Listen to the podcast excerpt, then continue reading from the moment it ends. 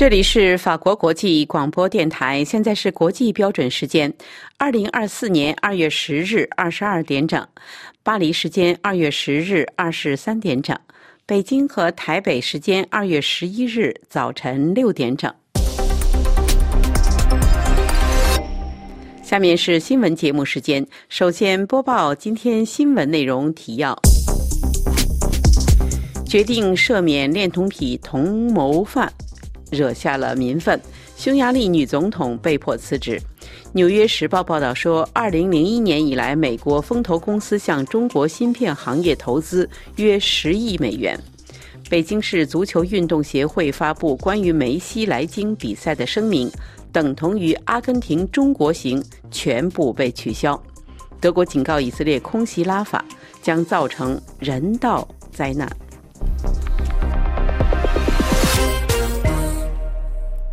听众朋友，大家好。匈牙利女总统诺瓦克在二零二三年四月赦免一名恋童癖涉嫌男子而犯下了错误，在反对党压力之下，不得不宣布辞职。十日，诺瓦克在 M 一电视台节目中称：“我今天是最后一次以国家元首的身份向你们讲话，我将辞去共和国总统的职务。”九日晚，总统府前爆发示威游行。诺瓦克宣布辞职的同时，有三名总统府顾问也随之下台。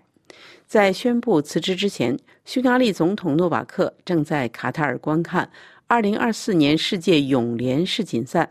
这场比赛是匈牙利对哈萨克斯坦的水球比赛。国内的局势逼迫他不得不提前回国。诺瓦克1977年9月6日出生在匈牙利南部的城市塞格德。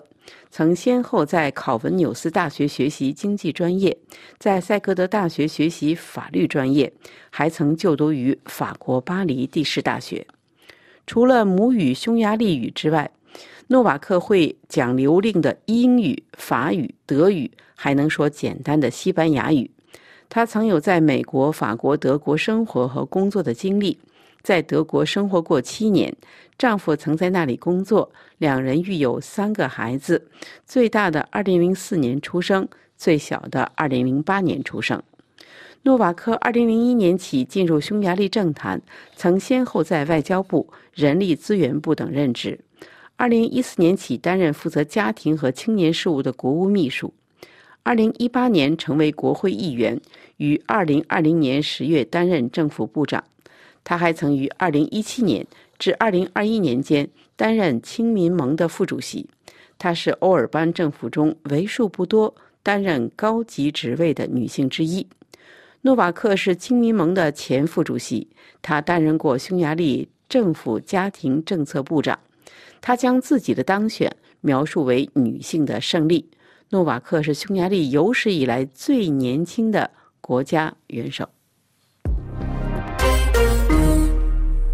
美国国会一项调查确认，自2001年以来，五家美国风险投资公司为中国的半导体行业总共投入了约十亿美元的资金，推动了这个如今被美国政府视为国家安全威胁的中国行业的发展。请听本台记者肖曼更详细的报道。这份由美国众议院美中战略竞争特别委员会的两党成员周四发布的报告显示。这五家美国公司是纪元资本、金沙江创业投资基金、高通风险投资、红杉资本和华登国际。他们为一百五十多家中国公司提供了资金。这些资金中有约一点八亿美元流向委员会所称的直接或间接支持北京军方的中国公司，其中包括美国政府所称。为中国军事研究设备和武器研制提供芯片的公司，例如中国最大的芯片制造商中芯国际。这份众议院委员会的报告主要针对拜登政府为切断中国获得美国融资渠道而实施全面限制之前的投资。报告没有指控任何公司有非法行为。去年八月，拜登政府禁止了美国风险投资和私募股权公司投资中国的量子计算、人工智能和先进半导体。拜登政府也已对向中国出售先进芯片和芯片制造设备施加了全球范围的限制，认为这些技术能帮助提高中国军事和间谍机构的能力。自从一年前成立以来，该委员会一直呼吁对中国提高关税，将福特汽车和其他与中国公司一起开展业务的美国企业作为调查对象。并特别关注涉及中国购物网站的强迫劳动问题。报告建议国会限制为所有受到美国某些贸易限制或被列入联邦政府红旗名单的中国实体及其母母公司和子公司的投资，这将包括与中国军方合作或与中国新疆地区的强迫劳动有关的公司。美国立法者表示。美国政府也应该考虑对生物技术和金融科技等其他行业实行控制。美国政府官员越来越多地认为，即使是与民营的中国技术企业的商业关系也存在问题。他们认为中国试图利用民营部门的专业知识来实现军队的现代化。一位美国陆军少将二月八日在受访时说：“美国和菲律宾之间每年数千人参加的战斗演习，不会受到因美方需要关注俄乌和中东两场战争的影响。”请听本台记者福林更详细的报道。一位美国陆军少将二月八日在受访时表示：“美国和菲律宾之间每年数千人参加的战斗演习，不会受到因美方需要关注俄乌和中东两场战争的影响。”拜登政府一直在加强印太地区的军事联盟，以建立威慑力，并更好地制衡中国，包括在未来任何有关台湾及有争议的南中国海的对抗中。但有声音担心，俄乌战争和以哈冲突可能会阻碍美国向亚洲和太平洋地区的再平衡，并分散原本用于该地区的军事资源。对此，美国陆军第二十五步兵师指挥官陆军少将艾文斯周四在接受美联社采访时说：“当然，这不会影响我们的存在。”艾文斯强调：“如果说有什么意义的话，那就是增强了我们关注这些几十年前就已建立的伙伴关系的紧迫感。我们有责任继续加强这些独特的训练机会。”埃文斯的部队驻扎在夏威夷，他来到马尼拉与菲律宾军队同行举行会谈，迎接美菲两军之间今年的大规模作战演习。美菲年度联合演习包括盾牌和更大规模的肩并肩演习。去年四月，一万七千六百多名两国军事人员参加了肩并肩联合军演，这是几十年来规模最大的一次实战演习。埃文斯指出。乌克兰和中东正在发生的冲突，为在菲律宾训练的美菲盟军提供了重要的经验教训。他谈到，这两场冲突不断为我们提供经验教训，供我们在菲律宾学习、实施和培训。埃文斯表示，随着这两场战争的展开，我们正在积极学习，了解正在经历的一些挑战是什么。他谈到，作为一个集体，我们有责任让自己今天比昨天做更好、更充分的准备。此外，美国第七舰队通过新闻稿介绍称，美国海军和菲律宾海军二月九日在南中国海进行了第三次海上合作活动，重申两国对加强地区安全与稳定的承诺。美国第七舰队表示，此次海上合作活动展示了两军之间持久的伙伴关系，并通过例行的海上友好活动，在不断变化的海洋领域提高了联合能力。活动期间，盟军部队一起航行，并参与了高级规划和海上通信行动，以加强互操作性。台湾称监测到了创纪录的八个中国观测气球，请听本台记者艾娃更详细的报道。是的，据同一消息来源称，这些热气球都是周五即在海峡两岸庆祝农历新年的前夕被发现的。它们的高度在海拔四千五百米至一万一千六百米之间。这是台湾国防部自去年十二月首次定期发布此类飞行器目击数据以来，探测到气球数量最多的一次。法新社指出，北京将民主自治的台湾视为领土的一部分，并且从未放弃使用武力夺回台湾控制权。近年来，中国加大了军事压力，几乎每天都在台湾周围部署战机和军舰。二零二三年二月，台湾军方在发现热气球飞越台湾领空后，向航空当局发出警报，但没有通报气球的来源或确切位置。这一热气球的新发现正值一月份台湾总统选举由民进党的赖清德获胜之际，而民进党被北京视为分裂分子。在台湾选举投票前，北京曾警告说。如果赖清德胜选，将导致台湾走向战争和衰落。自一月十三号大选以来，最大规模的入侵事件是三十三架中国战斗机的入侵。这一数字的机群，一月份在台湾地区发现了两次。台湾总统选举结束八天后，台湾防务部门就发现了六个热气球，创下了当时此类飞行器的记录。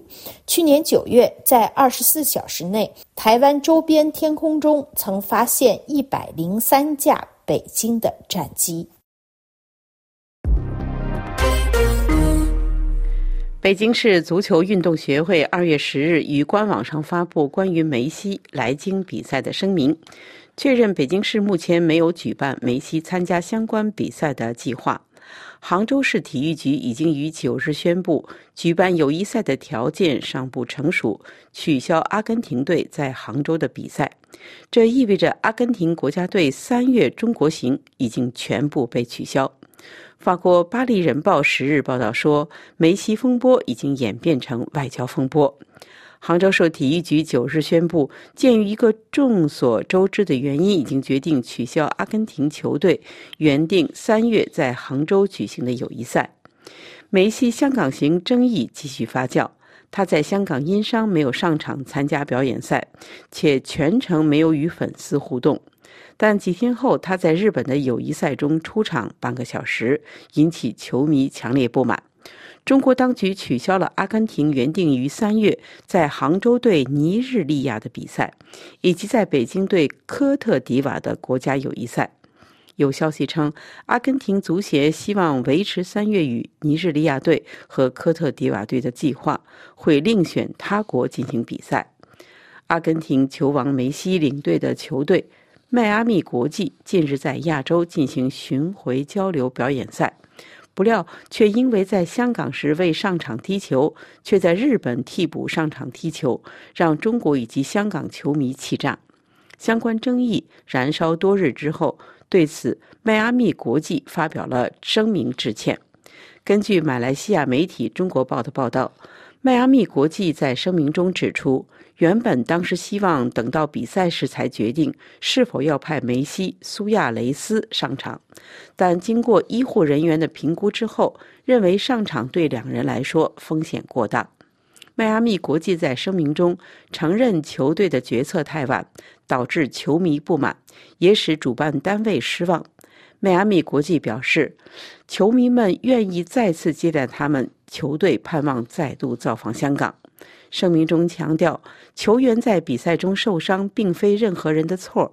此次足球运动残酷的一部分，认为有必要重新审视运动伤害的现实。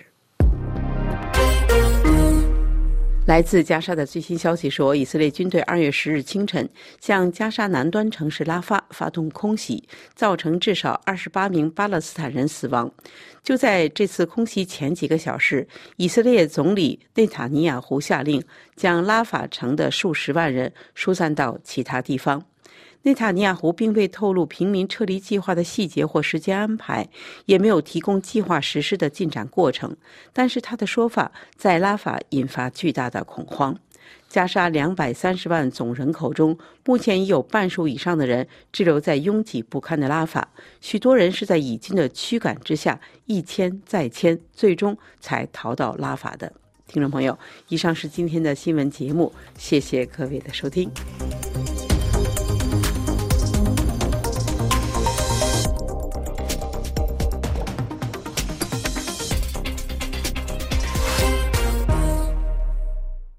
今天是二零二四年二月十一日，星期日。这里是法国国际广播电台。下面请听肖曼主持的要闻分析。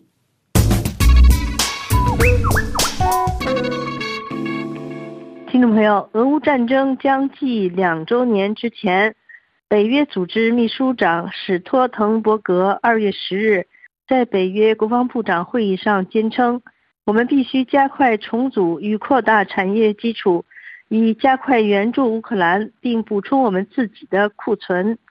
在德国企业同一天刊出的访问中，北约组织秘书长还呼吁欧洲要加快武器生产，以支持乌克兰，并预防与俄罗斯可能持续数十年的对抗。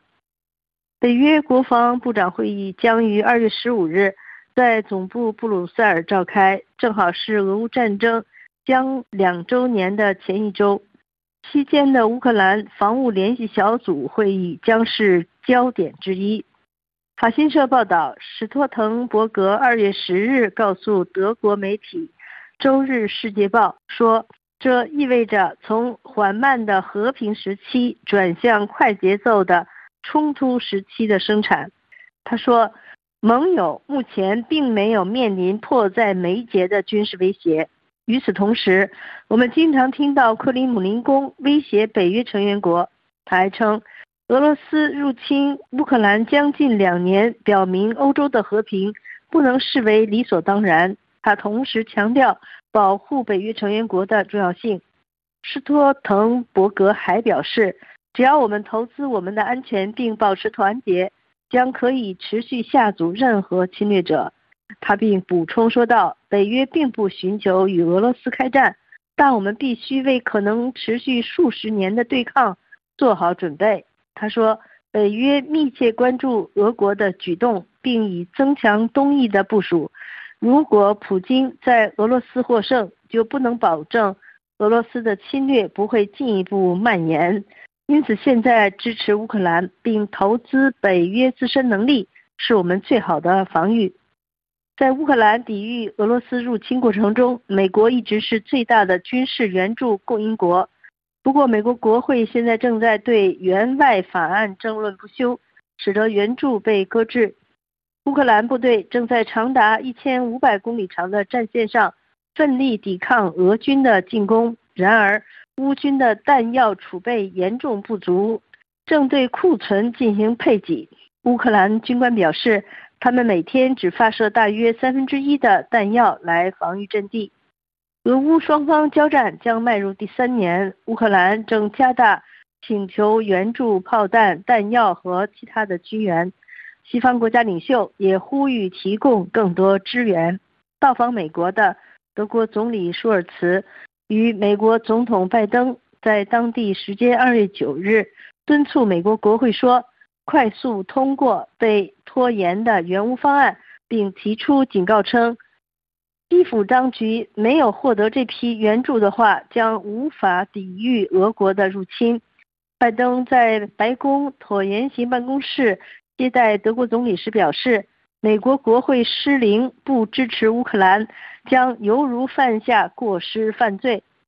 二月九日同一天，一个美国国会众议院两党代表团访问了基辅，与乌克兰总统泽连斯基会面。他们承诺将尽力使关键的乌克兰援助法案在美国众议院通过。听众朋友，以上是今天的要闻分析，由肖曼编播。感谢玉丽的技术合作，也感谢收听。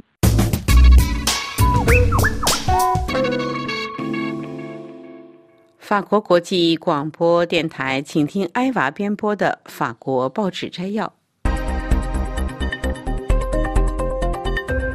各位听友好，二月十号星期六是中国龙年大年初一。法国出版的各大报纸主要聚焦法国国内新闻。右派《费加罗报》头版头条关注刚刚被任命的教育部长。来自社会党的前司法部长贝鲁贝，《费加罗报》认为这一任命模糊了总理阿塔尔的权威路线，指出这位六十八岁的前司法部长重返政治舞台，令教育界和政界感到困惑，而且他自己也是如此。虽然他很了解教育问题，但是他又将如何实施总理和总统承诺的知识冲突、校服实验和重整国民教育呢？在周四至周五夜间去世的法国废除死刑之父、前社会党司法部长、律师罗伯特·巴丹戴尔占据了各大报纸的重要版面。《费加罗报》社论在头版指出，在时事的旋风中，很少有人能成为偶像，但巴丹戴尔就是其中之一。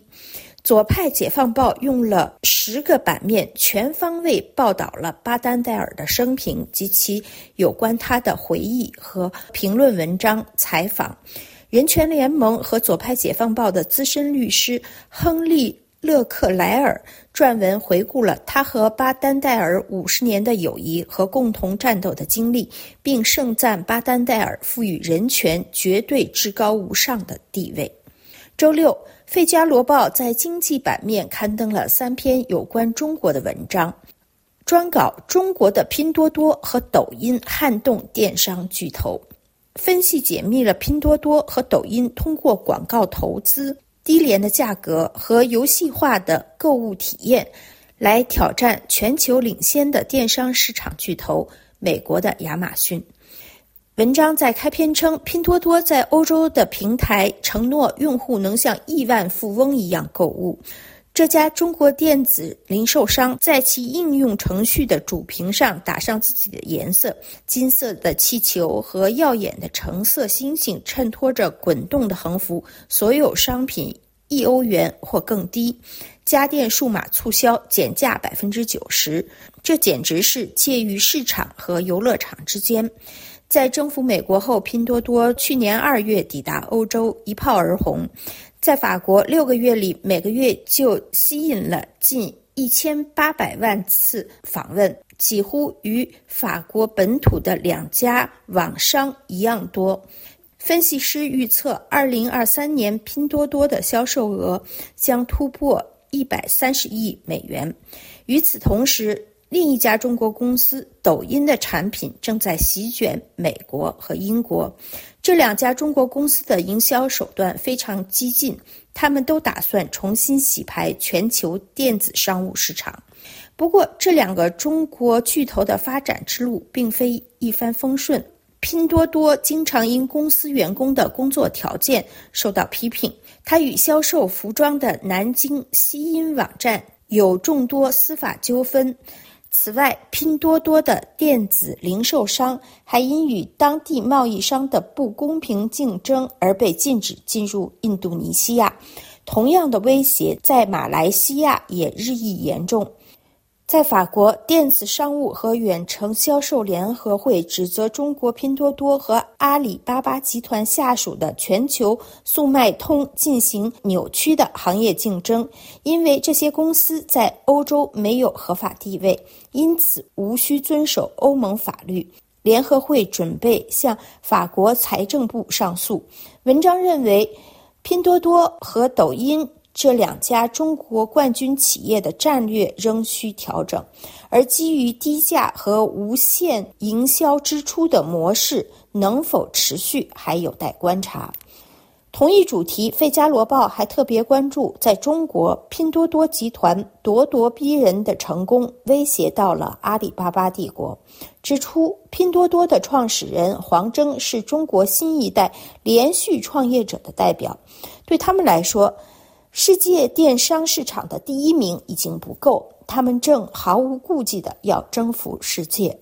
在同一经济版面，还有另外一篇有关中国的文章：航班减少，签证难题，中国游客重返法国的步伐缓慢。指出中国游客被誉为世界上最大的消费群体，但长期存在的障碍使他们的到来变得更加复杂。文章在开篇指出，舞龙游行、书法和武术表演。本周末，巴黎以自己的方式庆祝中国龙年，而参加这些庆祝活动的众多旅游专业人士、酒店、餐馆、商店、历史古迹等等，想要的只有一件事，那就是中国游客的大量回归。因为至今在法国旅游的外国游客中，以消费能力闻名的中国游客寥寥无几。各位听友，以上您听到的是今天的法国报纸摘要。本次节目由艾娃编播，谢谢收听。法国国际广播电台，请听福林编播的《印太总了》。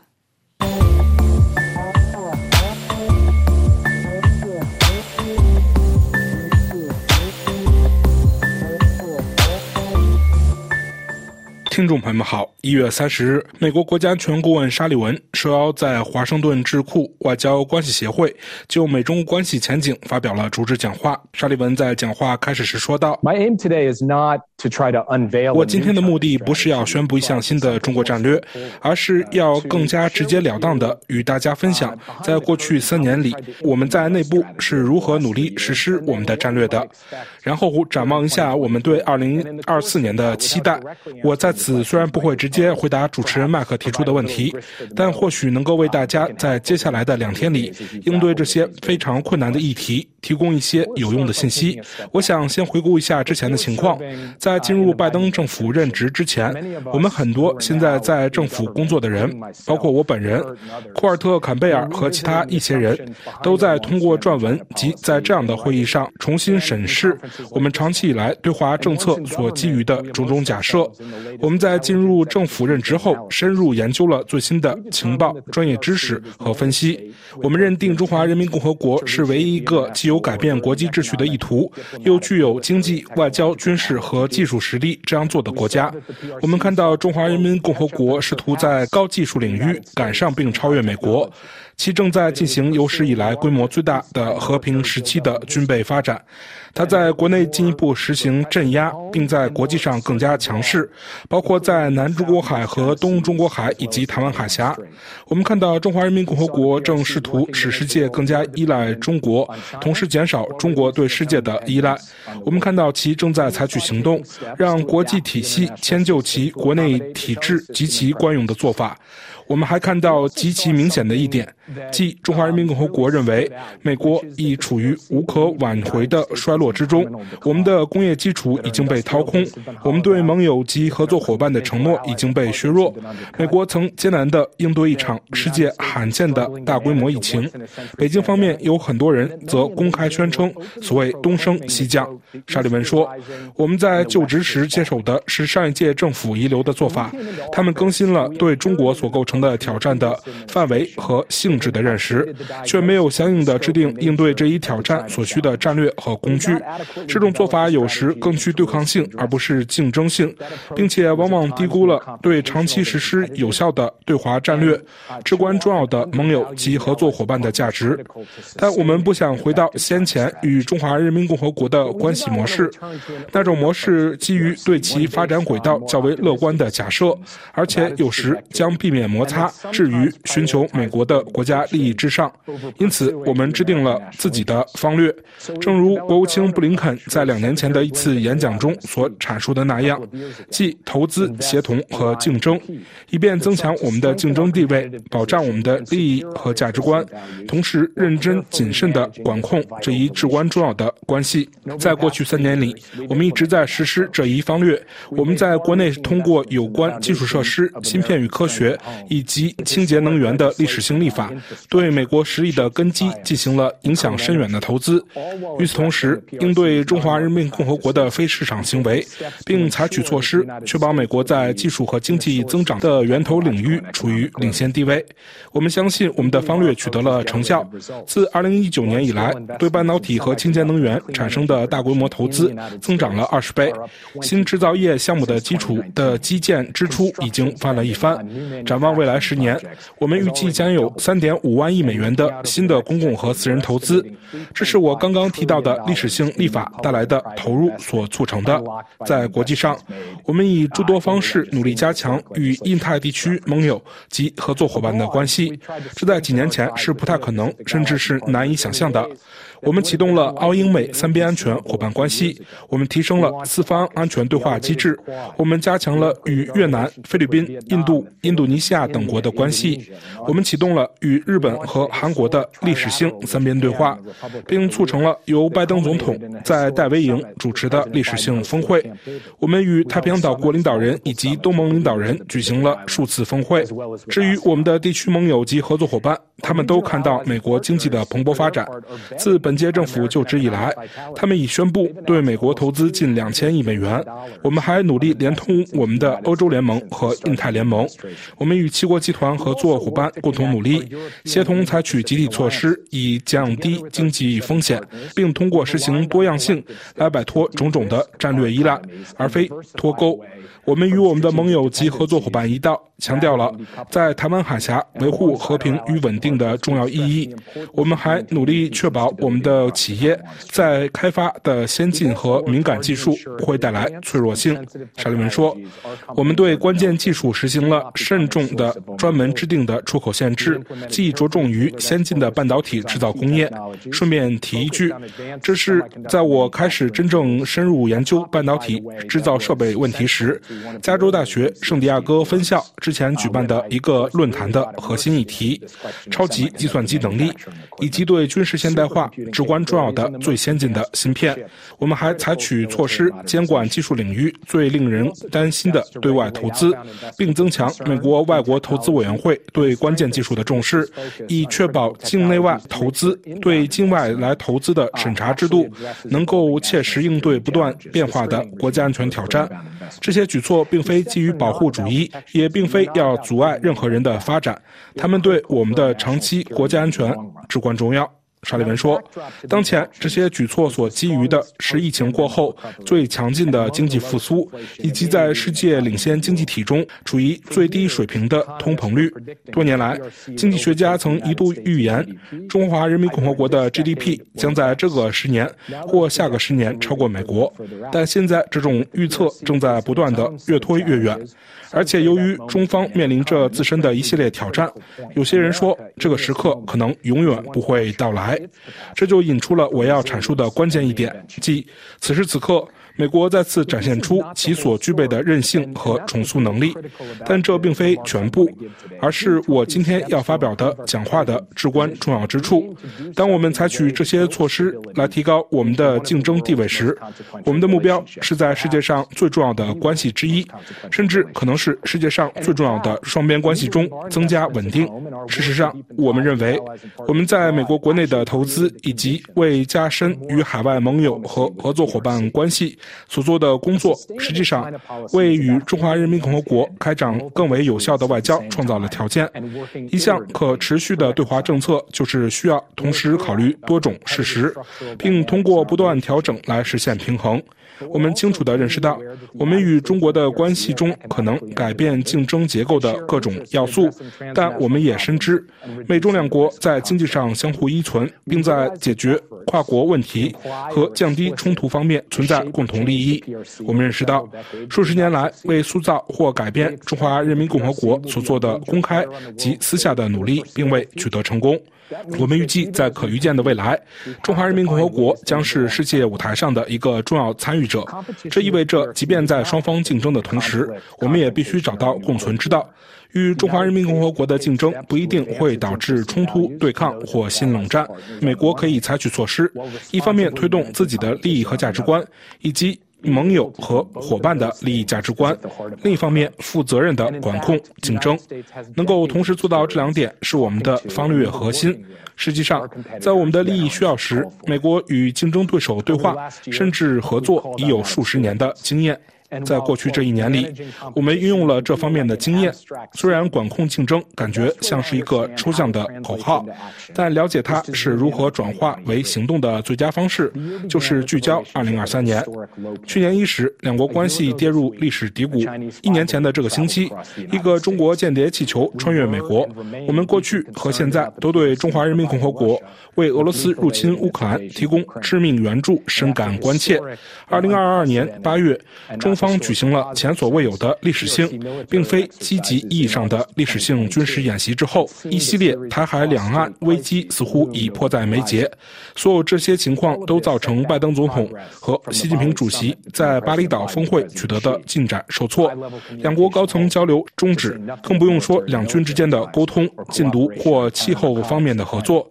中华人民共和国冻结了所有这些领域的合作。沙利文说：“我们的目标是稳定两国关系，同时不牺牲我们加强联盟、有力竞争和捍卫自身利益的能力。自去年五月开始，我们启动了一段时间的密集外交，这是一次政府内阁全体成员参与的努力，涵盖了我们与中华人民共和国关系的方方面面。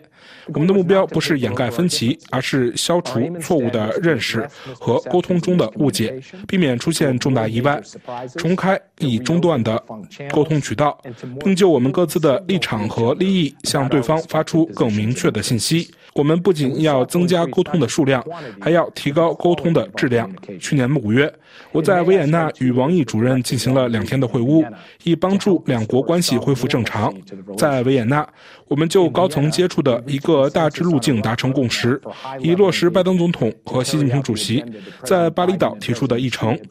双方当时都希望在年底的亚太经合组织峰会期间，在旧金山举行首脑级别的会晤，使这一努力。达到高峰，在接下来的几个月里，我们举行了一系列重要会议。六月，布林肯国务卿到访北京，会见了习主席和中方外交政策高级官员，努力稳定紧张局势。七月，耶伦财长前往北京，与中国的新的经济领导层建立关系。同样在当月，总统气候问题特使克里前往中国，重启数月来停滞不前的气候问题沟通渠道。随后，商务部长雷蒙多于八月访问中国，以推进我们的商业关系，并强调我们致力于保护对美国国家安全有影响的关键技术，同时不切断美中之间的经济关系。批评人士当时说，这种出访是单向的，但我们的策略是利用这些会议开启双向交流，而结果完全符合我们的预期。这种密集外交为了管理棘手问题，而不是修补关系。我们直接表达了我们之间的。分歧包括中方对俄罗斯侵略乌克兰战争的支持，以及在台湾海峡两岸问题上的立场。沙利文说：“我们没有在以国家安全为重点的措施上退缩，比如针对海外投资的限制和对出口管制的更新。相反，我们利用这些会议提供的机会，解释了这些措施的目的。但同样重要的是，解释了这些措施并非用来试图破坏中国的繁荣及发展，这不是这些措施的目的。”我们在这些会议中向我们的中方同行清楚地说明了这一点。我们还利用这些会议寻找空间，就双方利益交汇领域的问题进行协调。去年九月，王毅主任和我在马耳他举行了另一轮会晤，我们为旧金山举行的领导人峰会制定了路线，并阐述了我们希望在禁毒和两军沟通渠道等问题上取得成果的看法。在此后接下来的数周里，参议院多数党领袖舒默率领一个两党代表团访华，而中方也派遣了一系列官员访问。在美国包括国家副主席、国务院副总理和王毅主任。王毅主任与布林肯国务卿与我进行了为期两天的会谈。正如主持人麦克所说，所有这些工作把两国两国关系推向了最高层接触。拜登总统和习主席在加州伍德赛德举行的峰会，在三个重大问题上取得了进展。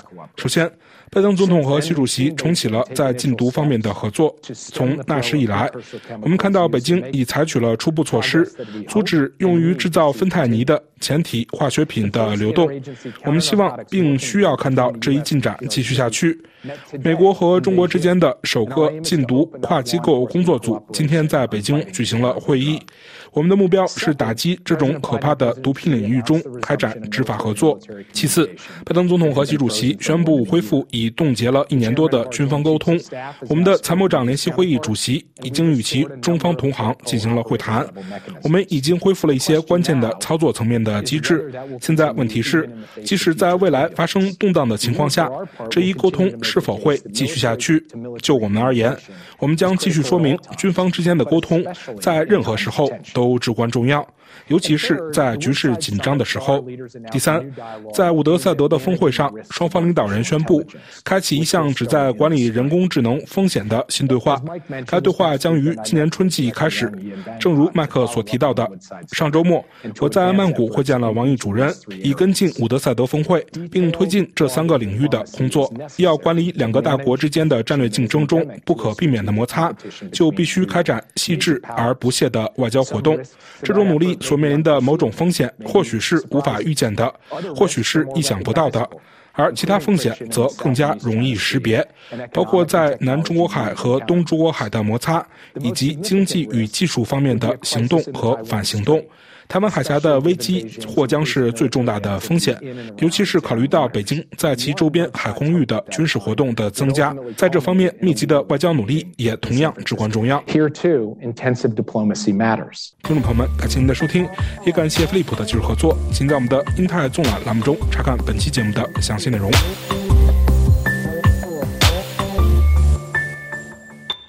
这里是法国国际广播电台，下面为您重播今天新闻主要内容。决定赦免恋童癖同谋犯惹下民愤，匈牙利女总统被迫辞职。《纽约时报》说，二零零一年以来，美国风投公司向中国芯片行业投资约十亿美元。北京市足球运动协会发布关于梅西来京比赛的声明，等同于阿根廷中国行全部被取消。德国警告以色列空袭拉法将造成人道灾难。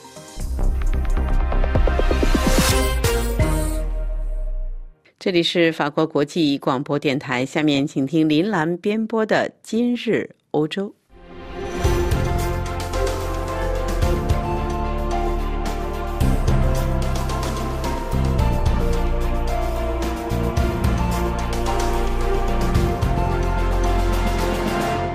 听众朋友，法广中文部自今年一月二十七日重新开播《今日欧洲》专题节目以来，发生在欧洲引发最多舆论关注的事件，可能就是持续登上媒体头版的农民示威抗议。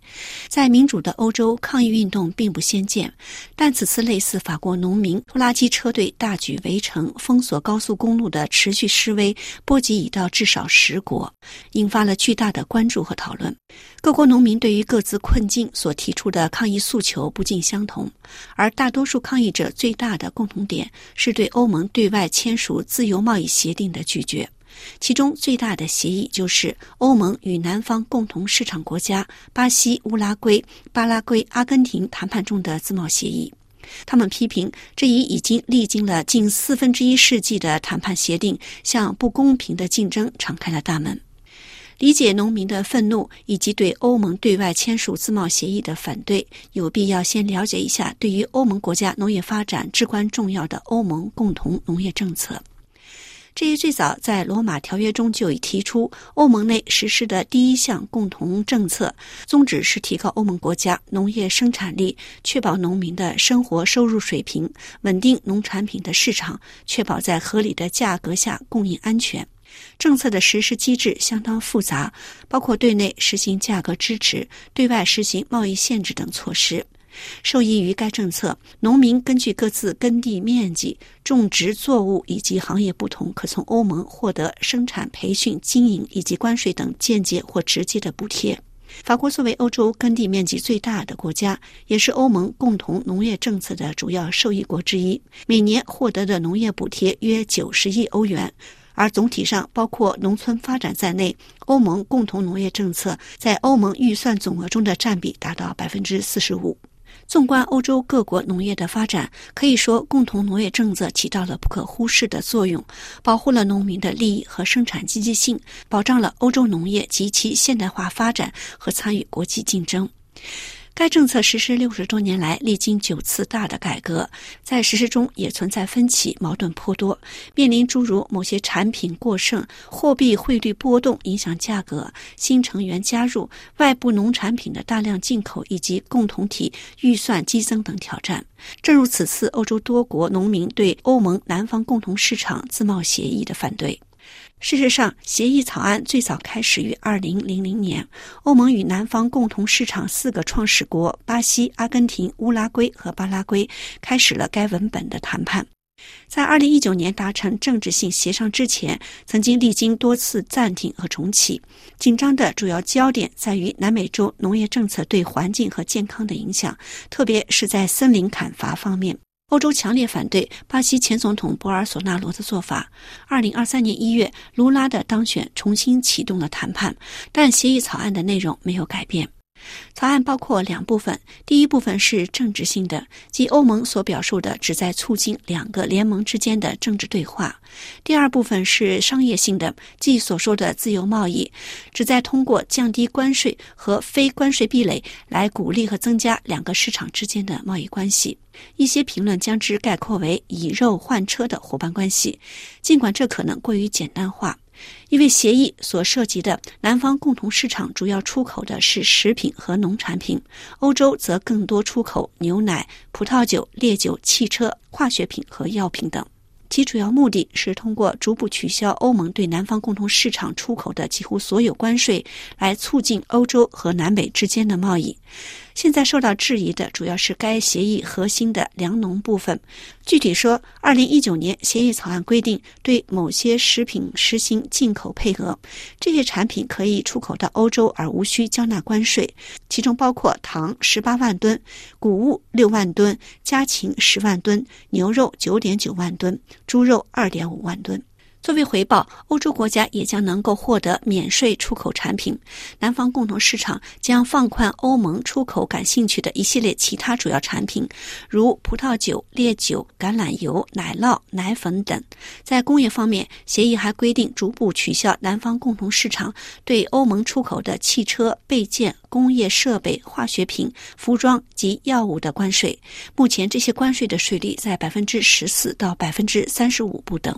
随着关税的取消，南美食物无疑将大量进入欧洲市场。然而，欧洲和法国的农民比南美种植以及养殖户所受到的监管标准更加严格，特别是在环境保护方面。由此引发了人们对欧洲市场出现不公平竞争的担忧。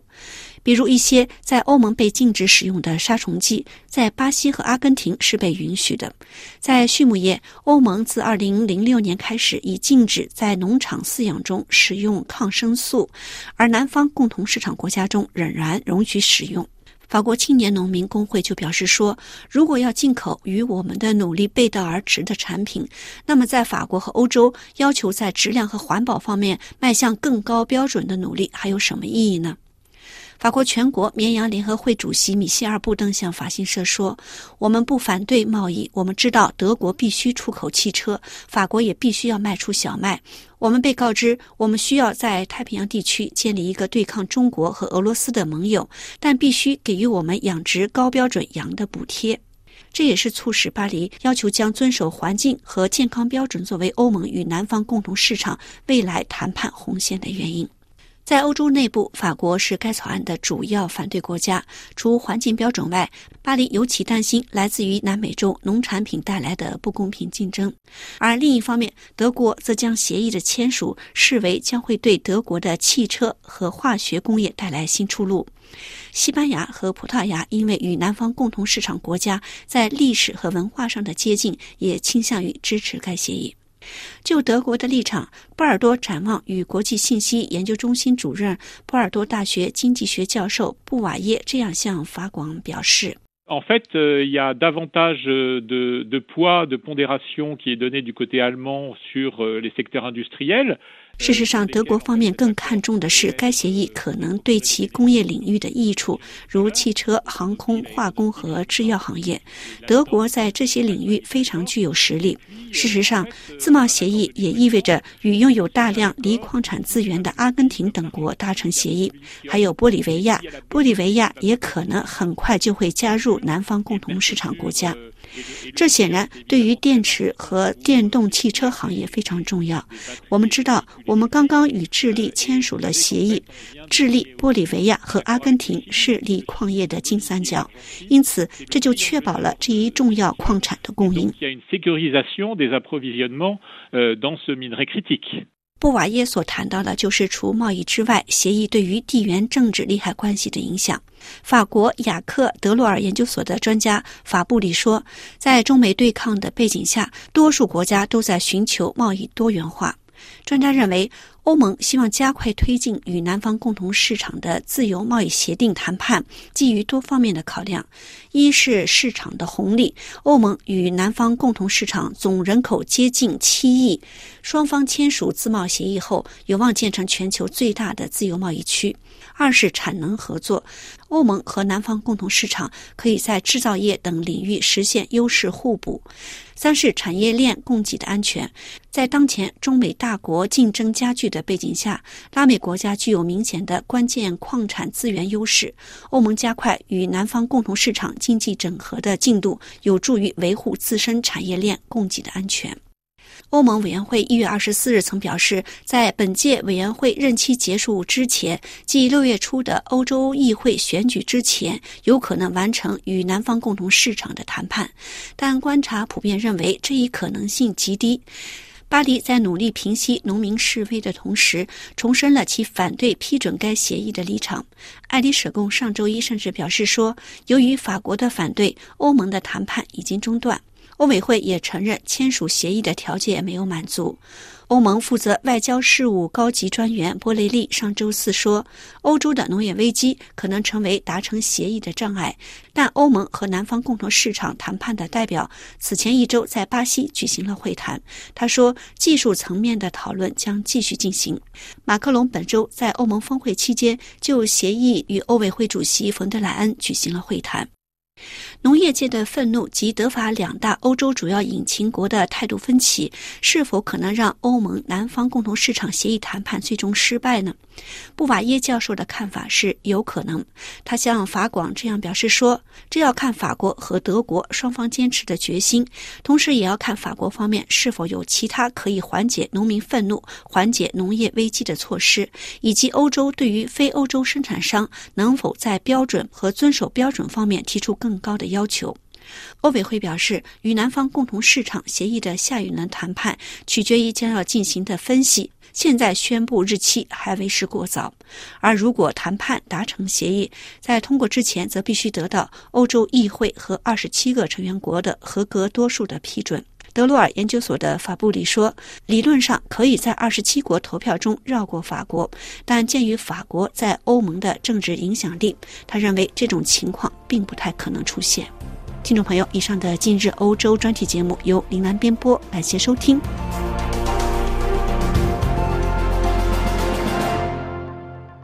这里是法国国际广播电台，最后请听法语教学课《首饰箱的秘密》第六十课。L'affaire du coffret. Dernière. 收场的一天终于到了，大家都待命行动。我们很好的藏在小卡车里，而且清楚的看到沙滩和小海湾那个嘎浪的，但是我看不到那家。Test, vous m'entendez, Lucas, Etienne? 那家。Allez, chin chin, ma belle, hein? Vous entendez, derrière? Oui. Vous m'entendez aussi? Très bien. Bon, j'y vais. 我多么盼望大家明天都活着。Ok, j'ai le mot. À gauche, dans le rocher blanc. Ok, je vois le coffret. J'y vais. À gauche, dans le rocher blanc. 总而言之，在左边，正好在我们的小卡车下面。Aïe, le soleil, mes yeux, c'est foutu. 糟糕， 那家不舒服。因为他的眼睛。他，一个男人，在沙滩上。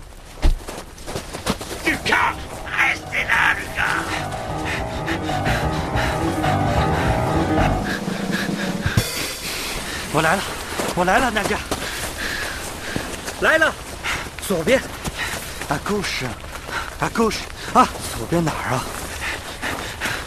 那家。在这，哎，对，就是这一个纸箱子。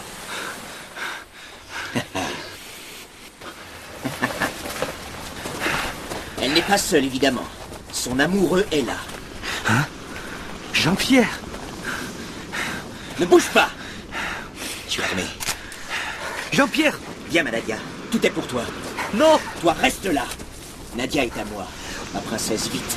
Jean-Pierre Non Jean-Pierre, tu es fou. Non Jean-Pierre Non. Laisse-moi, tu me fais mal Nadia. Tu, tu es fou. Tu me fais mal Non, Jean-Pierre Non. De la rue. Laisse tomber ton arme.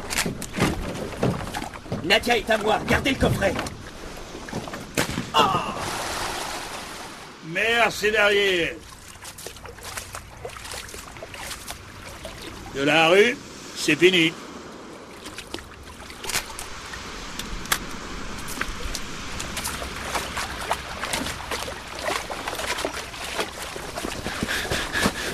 Nadia, ça va? Ça va. Et Jean-Pierre? Ah, il est fou C'est fini. Chut. Viens. Lucas, vous êtes fou. Nadia, ma petite fille, ça va? Bravo, Lucas Tu as le coffret Tu es, je tiens. Le coffret. Voilà. La bague. Avec les initiales. A, M, G, S.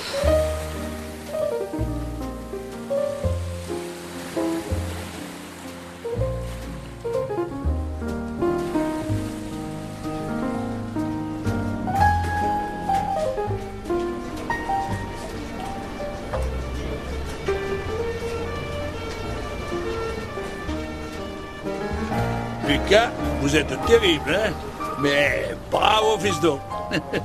Alors, vous allez rentrer chez vous Chez lui En Chine 啊，no，我将留在法国，和娜佳在一起。与其写关于乔治桑的文章，我要写一篇关于这次疯狂冒险的文章。同时，我等着成为我的报纸在法国的特派记者。《La Facture Haut》首饰箱的秘密由法国国际广播电台制作，编剧 Gaja Ingman 音乐 Eko Hondalan，导演让皮埃尔·舍维亚和阿努什卡·诺达哈斯。这里是法国国际广播电台，下面最后一次为您播报今天新闻内容提要：决定赦免恋童癖同谋犯，惹下民愤。匈牙利女总统被迫辞职。《纽约时报》说，二零零一年以来，美国风险公司向中国芯片行业投资约十亿美元。北京市足球运动协会发布关于梅西来京比赛的声明，等同于阿根廷中国行全部被取消。德国警告以色列，空袭拉法将造成人道灾难。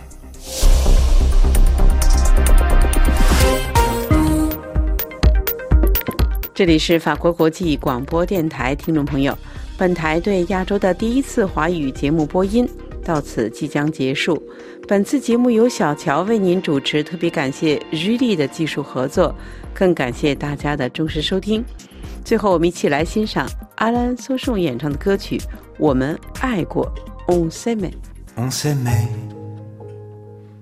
on riait, on s'embrassait en ville. On trouvait que l'amour c'était facile. On s'aimait. On s'aimait. En forêt on s'embrassait aussi. Et nos vies étaient comme adoucies. On s'aimait. On s'aimait. Embarqué sur son beau lit bateau. On explorait des pays nouveaux. On s'aimait. On s'aimait.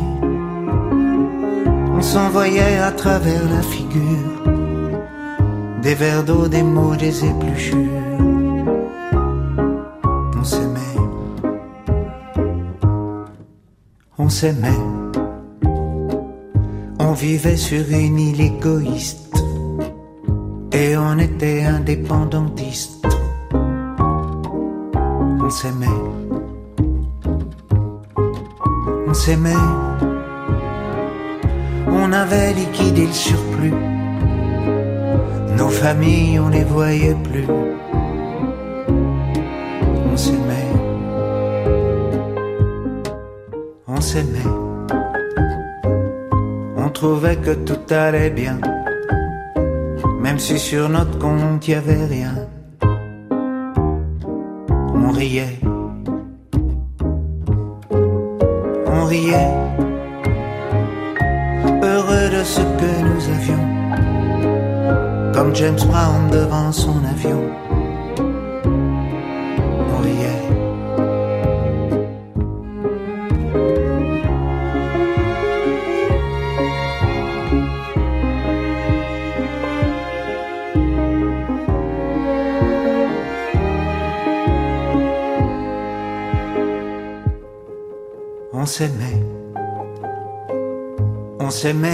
Se le disait pas.